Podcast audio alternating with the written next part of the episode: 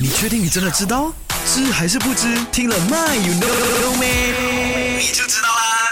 今天的 My You Know 咱们一起来聊一聊啊，夜睡的人是不是比较聪明的呢？You know or you don't know？那对于这个问题呢，你知道吗？很多专家们呢进行了多年的研究，所谓的专家就包括了认知心理学家还有生物学家，他们进行了多年的研究呢，诶，始终呢是没有一个明确非黑即白的这个定论了哈。那根据现有的这个研究成果就发现哦，熬夜的人不一定聪明，But then 很多聪明人更喜欢熬夜，好像呢 Bill Gates 呢每天只睡四个小时，也就是熬夜了。OK，那而且呢，最近啊有一篇荷兰的这个科学报告发表了一篇研究论文，那这个作者呢就访问了德国门萨俱乐部的一千一百七十二个已经成年了的这些 member 啦哈，他们的智商呢其实不低于一百三十所以，算是高智商的一群。那也对他们的这个工作啊、生活的作息时间就是进行了细致的分析，结果发现呢，在工作日的时候呢，门萨的这一些高智商天才们呢，大多数是属于